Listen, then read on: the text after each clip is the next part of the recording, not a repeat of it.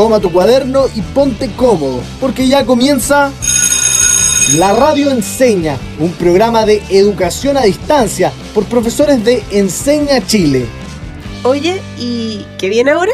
Ciencias.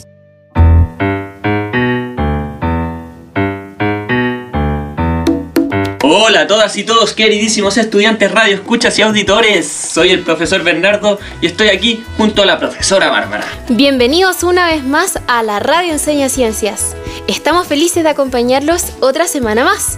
¿Listos para comenzar nuestro capítulo número 13? Hoy es un gran día, porque es nuestro segundo capítulo de Química, Barbie. Sí, cuando lo supe me emocioné muchísimo, porque la química es el área de la ciencia que estudia la naturaleza de la materia. Así es, Bárbara. Y en el capítulo anterior de Química aprendimos cómo clasificar la materia que nos rodea en mezclas. Claro, aprender sobre la materia, que básicamente es todo lo que nos rodea, es un mundo por descubrir. Con la química podemos responder preguntas como ¿de qué estamos hechos? Genial, poder descubrir de qué estamos hechos. Es una gran pregunta. De seguro nuestro invitado de hoy nos ayudará a responderla. Queridos auditores, démosles la bienvenida a nuestro invitado del día de hoy. Gonzalo es químico industrial, profesor de Enseña Chile en Quilpué, colocolino de corazón, amante del fútbol y de los videojuegos. Gracias por esa presentación. Estoy muy contento de estar con ustedes. Me tiene muy entusiasmado este capítulo. Gracias a ti, Gonzalo, por estar hoy con nosotros. Por favor, cuéntanos, ¿qué tema tan maravilloso nos traes? Bueno, el tema de hoy está muy relacionado a la pregunta de Bárbara. ¿De qué estamos hechos? Este capítulo es perfecto para partir respondiendo esa gran pregunta. De verdad me encanta la química. Nos puede hacer entender cosas tan importantes.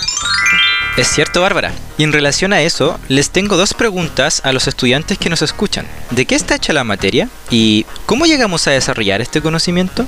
Queridos auditores, en el capítulo de hoy estudiaremos el camino que ha recorrido la ciencia para conocer de qué estamos hechos.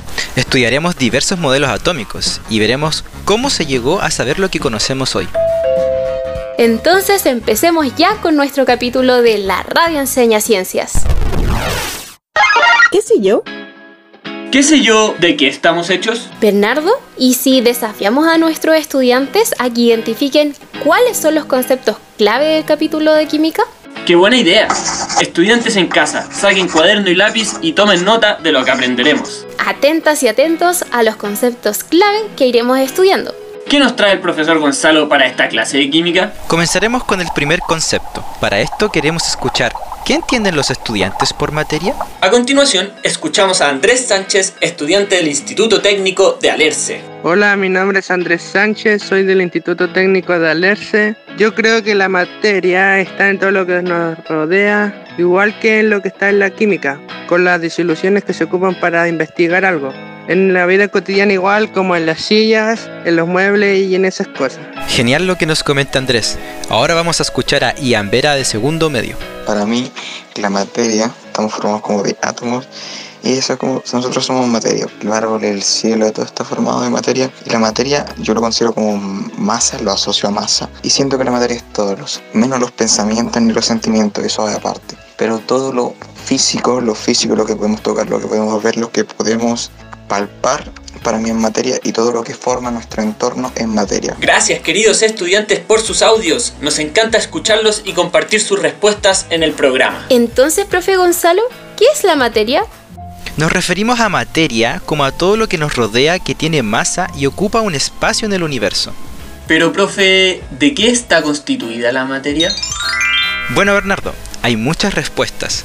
Por ejemplo, Aristóteles creía que la materia estaba constituida por la combinación de cuatro elementos naturales, tierra, agua, fuego y aire. Ah, entonces Aristóteles creía que los metales o los cuerpos pesados estaban compuestos mayormente por tierra y los cuerpos más livianos por aire. Y no fue solo Aristóteles, también Leucipo, un filósofo griego. Junto a su discípulo Demócrito hablaron por primera vez del átomo. Si bien en la época de la antigua Grecia no contaban con la tecnología que tenemos actualmente, le dieron un significado a la palabra átomo. Claro, profe, porque en esa época no existían los microscopios o técnicas que se utilizan ahora. Exacto, actualmente podemos saber más sobre los átomos gracias a ese tipo de instrumentos, ya que son muy pequeños. Pero, profe, ¿qué tan pequeño es un átomo? Mmm Para que imagines el tamaño de un átomo, un pelo humano tiene un espesor de medio millón de átomos. ¿Medio millón de átomos en el espesor de un pelo? Es muy pequeño.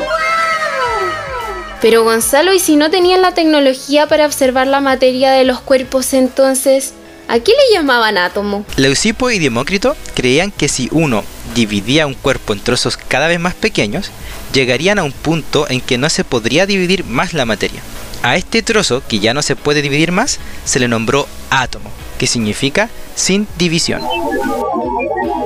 Ahora entiendo. Claramente la definición de átomo que tenían estos filósofos griegos está relacionado con la capacidad que tenían en esa época para estudiar la materia. Claro, como no tenían microscopios o ideas previas, estaban por primera vez explicándose lo que tenían enfrente.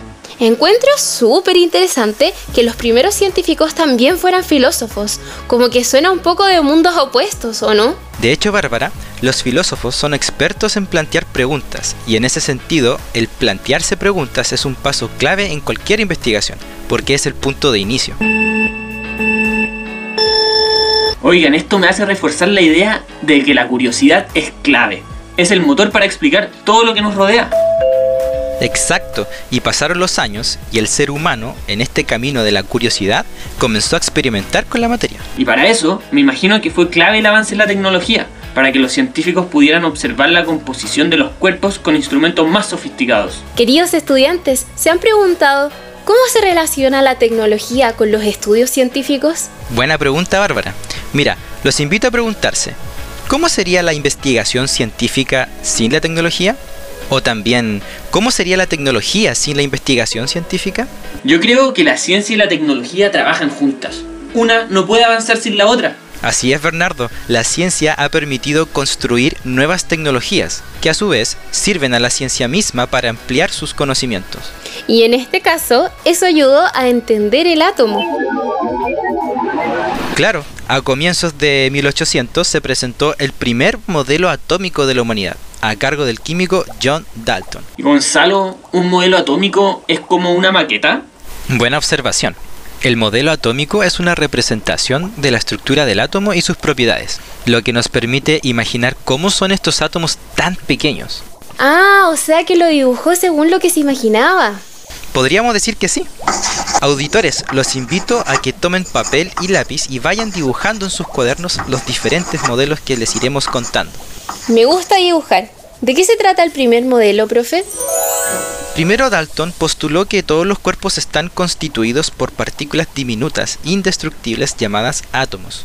Esto es similar a lo que postularon los filósofos griegos siglos antes. Muy parecido, pero Dalton fue más preciso, pues explicó que todos los átomos de un cuerpo son idénticos y con forma de esfera. En ese punto es diferente a lo que se creía antes. Podría ser como una pequeña bolita de plumavit.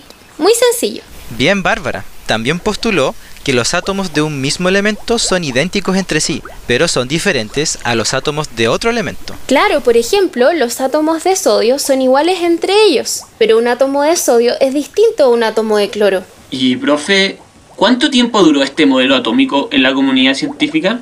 ¿Cómo así que cuánto duró? ¿Los modelos atómicos no duran para siempre? No necesariamente, Barbie. De hecho, eso es lo bacán de la ciencia, está en constante cambio. Además, es colaborativa. Por ejemplo, para partir cualquier investigación es necesario tomar los conocimientos de quienes ya lo han estudiado antes. Buena, Bernardo.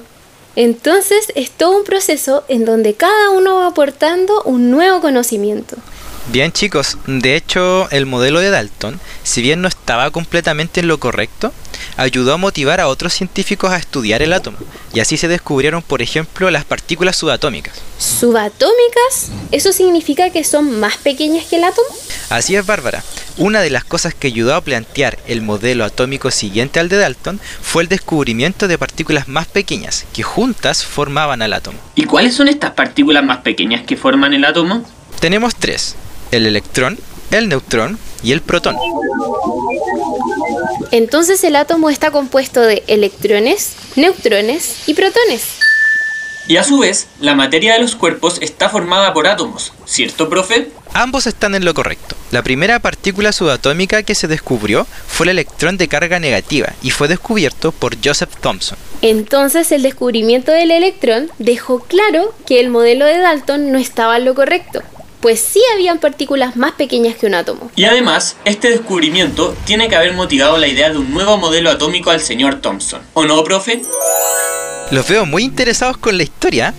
Efectivamente, Thomson propuso un nuevo modelo atómico, casi 100 años después del modelo de Dalton. ¿Y qué proponía este modelo, profe? El modelo de Thomson proponía que el átomo era una esfera con carga positiva y que los electrones estarían incrustados en el átomo. O sea, el modelo de Thomson muestra el átomo como un pan de Pascua y las frutas confitadas serían los electrones. O como una galleta de chips de chocolate. Los chips serían los electrones. Así mismito, chiquillos. A diferencia del modelo de Dalton, los electrones serían la partícula más pequeña y no el átomo. Oye, Gonzalo, ¿cuánto tiempo se pensó que el átomo era como lo describió Thomson? No mucho, ya que en 1909, poco más de 10 años después, un estudiante de Thomson, Ernest Rutherford, refutó el modelo de su maestro. Maravilloso. El estudiante supera al maestro. ¿Y cómo lo hizo Rutherford para formular el nuevo modelo atómico? Rutherford desarrolló experimentos que le mostraban que el átomo tenía una mayor concentración de masa en su interior que en su exterior. Entonces, Gonzalo, ¿los experimentos que hizo Rutherford lo condujeron a plantear un nuevo modelo atómico? Así es, él propuso que el átomo tiene un núcleo en donde se concentra la mayor cantidad de materia del átomo y que los electrones giraban libremente cerca de este núcleo, siendo más pequeños y con menos masa. Ah, entonces ese es el modelo planetario, el típico dibujo donde los electrones giran alrededor del átomo libremente. Claro, es como lo que ocurre en nuestro sistema solar, donde el Sol representa el núcleo y tiene la mayor cantidad de masa, y los planetas representan a los electrones girando a su alrededor en órbitas. Exacto. El modelo de Rutherford fue una gran innovación. Se descubrieron los protones y el núcleo atómico. Oye, profe, ¿cuánto duró este modelo? Cuatro años. Pues en 1913, el joven Niels Bohr, a sus 28 años, propuso un nuevo modelo que respondía a más dudas y corregía algunas ideas previas. ¿Y este modelo de Bohr qué corregía del modelo anterior? Bueno, lo primero que corrigió fue que los electrones no giran libremente alrededor del núcleo, sino que lo van a hacer en órbitas establecidas. A ver, yo me lo imagino así.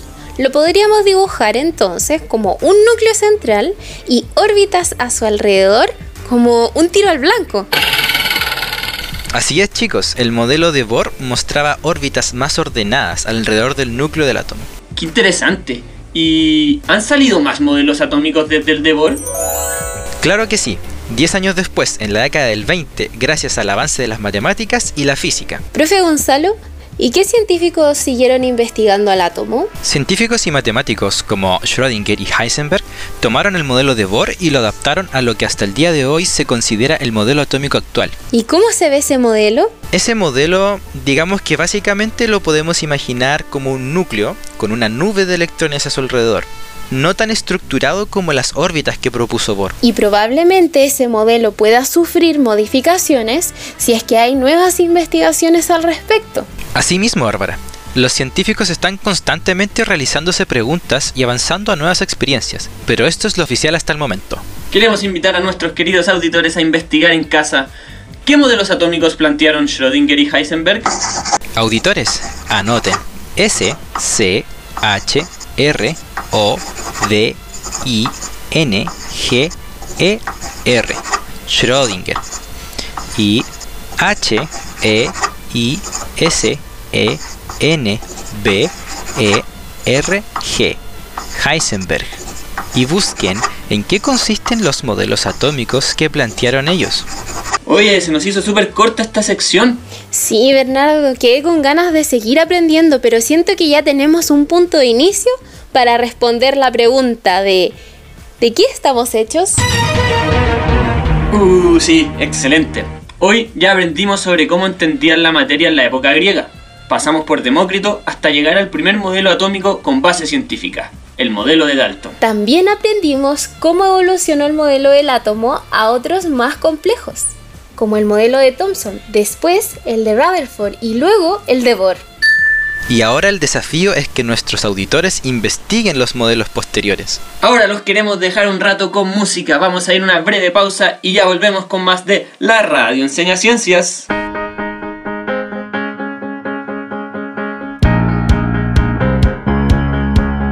Y los días van pasando y yo veo que se deshace hacia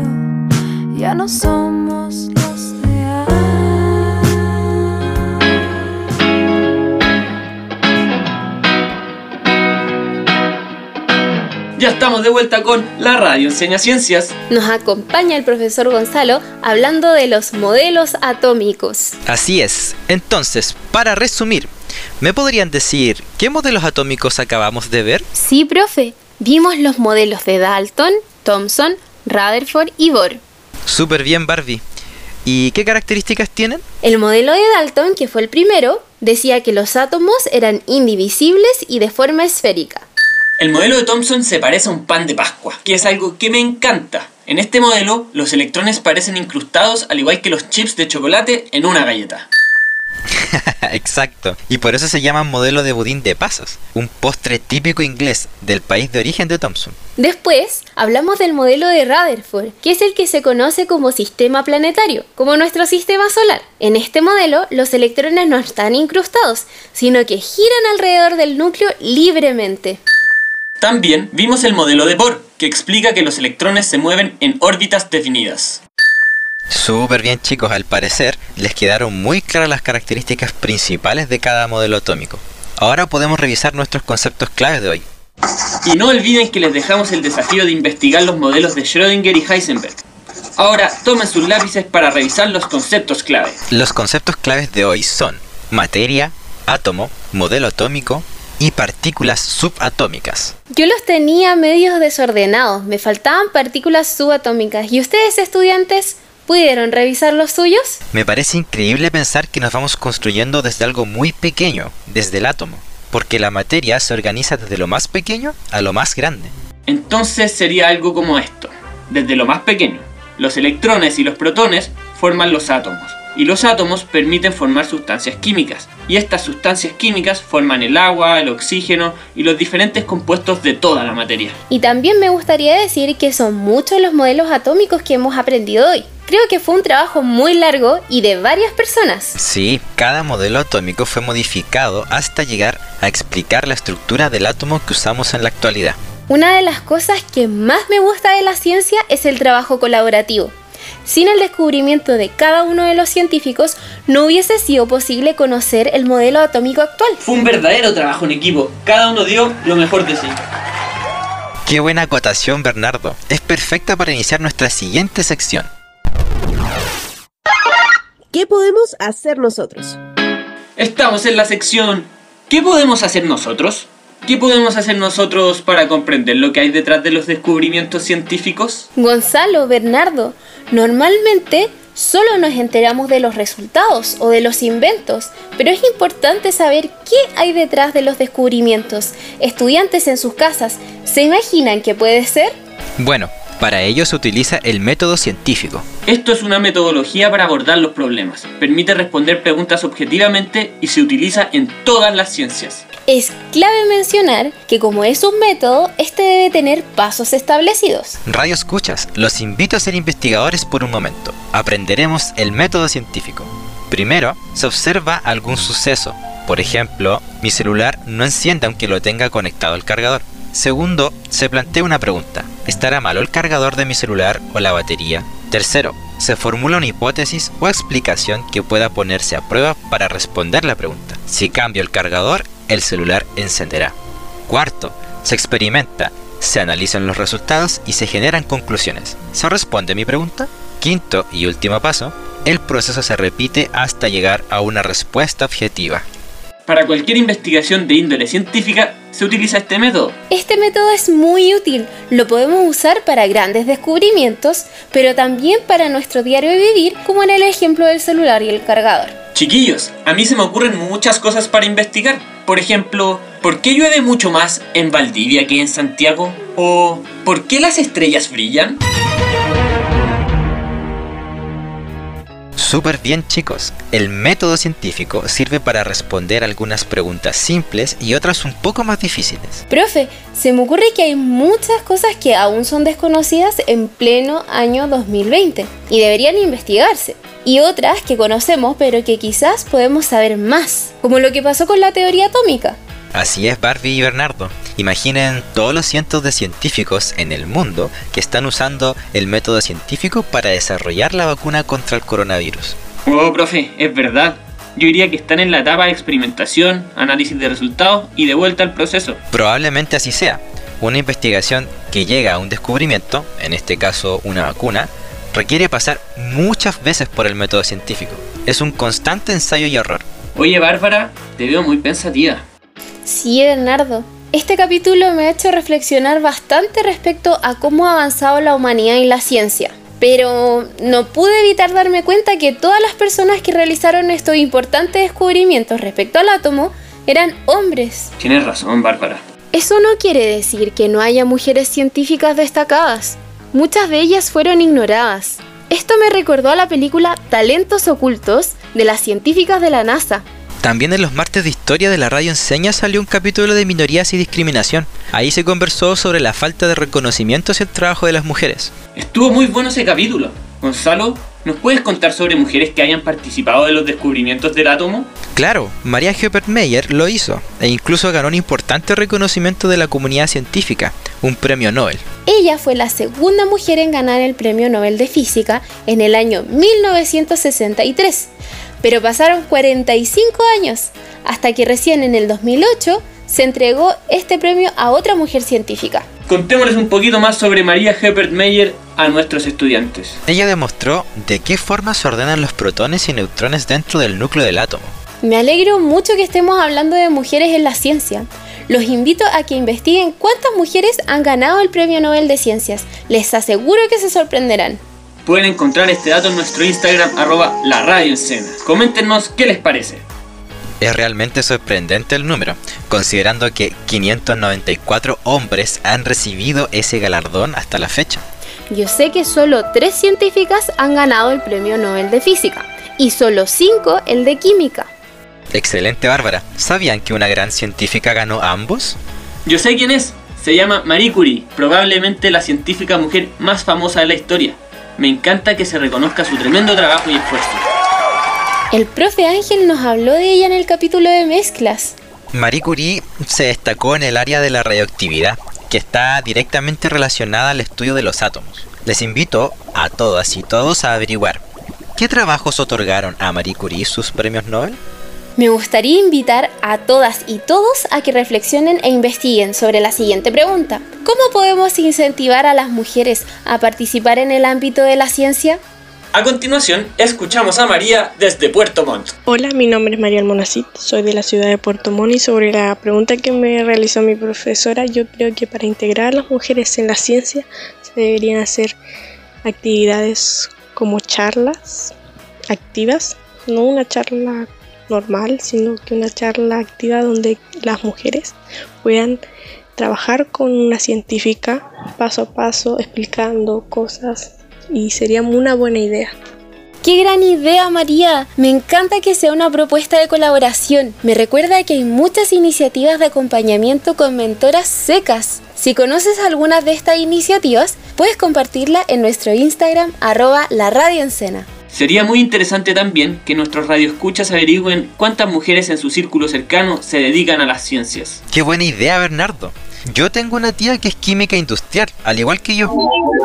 Bacán. De hecho, mi mamá es ingeniera todas y todos. Este es un gran tema de conversación. Los invito a contarles a sus familias lo que investigaron hoy y todo lo que les llamó la atención. Me agrada incorporar el feminismo en la ciencia. Muchas gracias Bárbara y Gonzalo por estas reflexiones. Y ojalá que muchas más niñas y jóvenes a las que les apasione la ciencia puedan desarrollarse profesionalmente en ese campo. Los invito a todos y todas a conocer la iniciativa Las Niñas Pueden. Pertenece a la organización Comunidad Mujer y promueve la inclusión de más jóvenes en el área de la ciencia.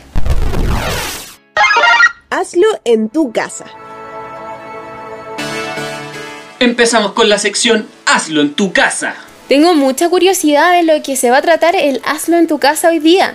Hemos aprendido un montón de los modelos atómicos. Tienes razón. Pasamos, por ejemplo, de una simple esfera a un modelo atómico que se comporta similar al sistema solar, pero a una escala diminuta. Oigan chiquillos, ¿y si ponemos manos a la obra y construimos estos modelos? ¡Qué buena idea! Así los puedo observar en algún lugar de mi pieza e identificar de mejor manera sus similitudes y diferencias. Los invito a todos y todas a que pongamos a trabajar nuestra imaginación y construyamos los diferentes modelos atómicos de Dalton, Thomson, Rutherford y Bohr. Para esto, reutilicemos diferentes materiales que encontremos en nuestros hogares. Yo voy a reutilizar unos alambres que tengo por ahí para hacer las órbitas del modelo de Bohr y con plastilina moldear los protones, neutrones y electrones. ¡Qué bacán! Recuerda que debes diferenciar estas partículas ya que no son iguales. Tienen diferente tamaño y carga. Puedes hacer bolitas con diferentes colores y dibujar sus signos. Oigan, me parece que hay algo importante que también debemos considerar, el tiempo. Ah, muy cierto. Pasaron varios años entre algunos modelos atómicos, como entre Dalton y Thomson. Hay que ubicar a estos modelos en orden cronológico, así será más evidente cómo fueron cambiando según los avances tecnológicos de la época. Profe Gonzalo, ¿y qué podemos hacer con los estudiantes que son buenos para la cocina, por ejemplo? Uno de los modelos me daba hasta un poco de hambre. Sí, es verdad el pan de Pascua que me gusta a mí. Los invitamos a que pongan las manos en la masa y nos compartan sus ricas recetas atómicas. Oye, pero qué buena idea. Los ingredientes de tu receta pueden representar a las diferentes partículas subatómicas. Uh, a mí me gustan mucho las galletas con chips de chocolate. Creo que haré mis galletas Thompson, en honor al científico, donde los chips de chocolate serán los electrones. ¿Y qué tal unas cocadas Dalton? Una perfecta esfera lisa llena de sabor. Me gustan sus recetas. Creo que haré mi receta atómica también. Las donas de Bohr, que representarán las diferentes órbitas de su modelo atómico. Creo que van a salir muchos chefs químicos después de este capítulo. El tiempo se nos pasó volando, qué triste. Ya llegó el momento de la despedida. Antes de que terminemos, los invito a responder. ¿Cuál es el principal aprendizaje que se llevan de este capítulo? ¿En qué se sintieron desafiadas y desafiados en este capítulo? Queridos estudiantes, anótenlo en sus cuadernos para no olvidarlo. Compártanlo con sus familias o en nuestro Instagram arroba la radio Yo me quedo con el mensaje de visibilizar el trabajo de las mujeres científicas y me siento desafiado a investigar más sobre los descubrimientos realizados por ellas. Muy buen mensaje a transmitir y un buen desafío, Bernardo. Te recomiendo partir tu búsqueda por la página Mujeres con Ciencia, que recopila muchas historias de las mujeres en la ciencia. ¿Y tú, Barbie? Yo me sentí desafiada a valorar los errores. Dado que en el constante ensayo y error de los científicos, eso fue lo que hizo posible que otros siguieran investigando. Y mi mensaje para ustedes es que necesitamos el trabajo colaborativo para hacer ciencia. Muchas gracias por estos hermosos mensajes con los que se quedan del capítulo de hoy. Ahora, una última pregunta para nuestros auditores. ¿Cómo te quieres acercar tú a la ciencia? Buenísima pregunta, profe. Estudiantes, dejen la anotada en sus cuadernos y no se olviden de compartir sus respuestas en sus casas. Ahora sí hemos llegado al final de nuestro capítulo de la radio Enseña Ciencias. Muchas gracias profesor Gonzalo por acompañarnos hoy en esta clase de química y la historia del átomo. Fue mucho más que química y átomo. Hablamos mucho de cómo la ciencia explica nuestro entorno y bueno, el átomo solo fue un ejemplo del trabajo colaborativo que implica la ciencia y la investigación. Realmente ha sido una hermosa clase. Sí, muchas gracias a ustedes también por invitarme. Para mí es un gusto siempre hablar de ciencia y qué mejor que a través de la radio enseña. Así que cuenten conmigo para otro capítulo. Muchas gracias profesor Gonzalo y también agradecemos profundamente a nuestros queridos estudiantes, auditores y radioescuchas. Un gusto haber compartido un capítulo más de la radio enseña ciencias. Y nos vemos en un próximo miércoles de ciencia. Termina la clase y parte el recreo. Descansa. Nos vemos mañana a esta misma hora en la radio Enseña.